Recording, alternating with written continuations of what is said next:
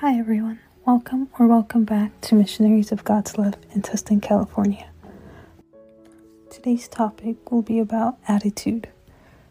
Before we begin, find a quiet place to sit down, take a deep breath, relax, and ask the Holy Spirit to join you throughout the meditation, throughout the day, and the days ahead.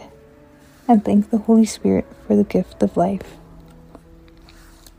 Those who walk alongside God find that God solves their problems in His manner and in His time. There are people roaming around enjoying life while others are tolerating it.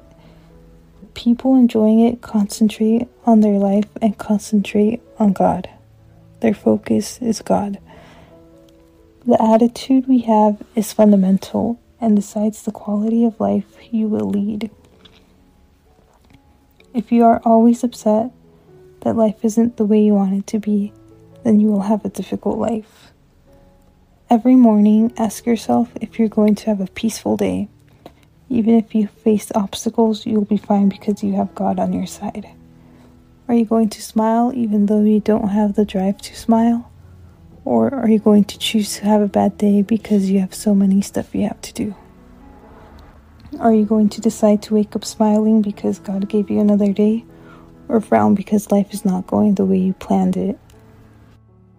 Ask yourself what kind of attitude you are beginning your day with.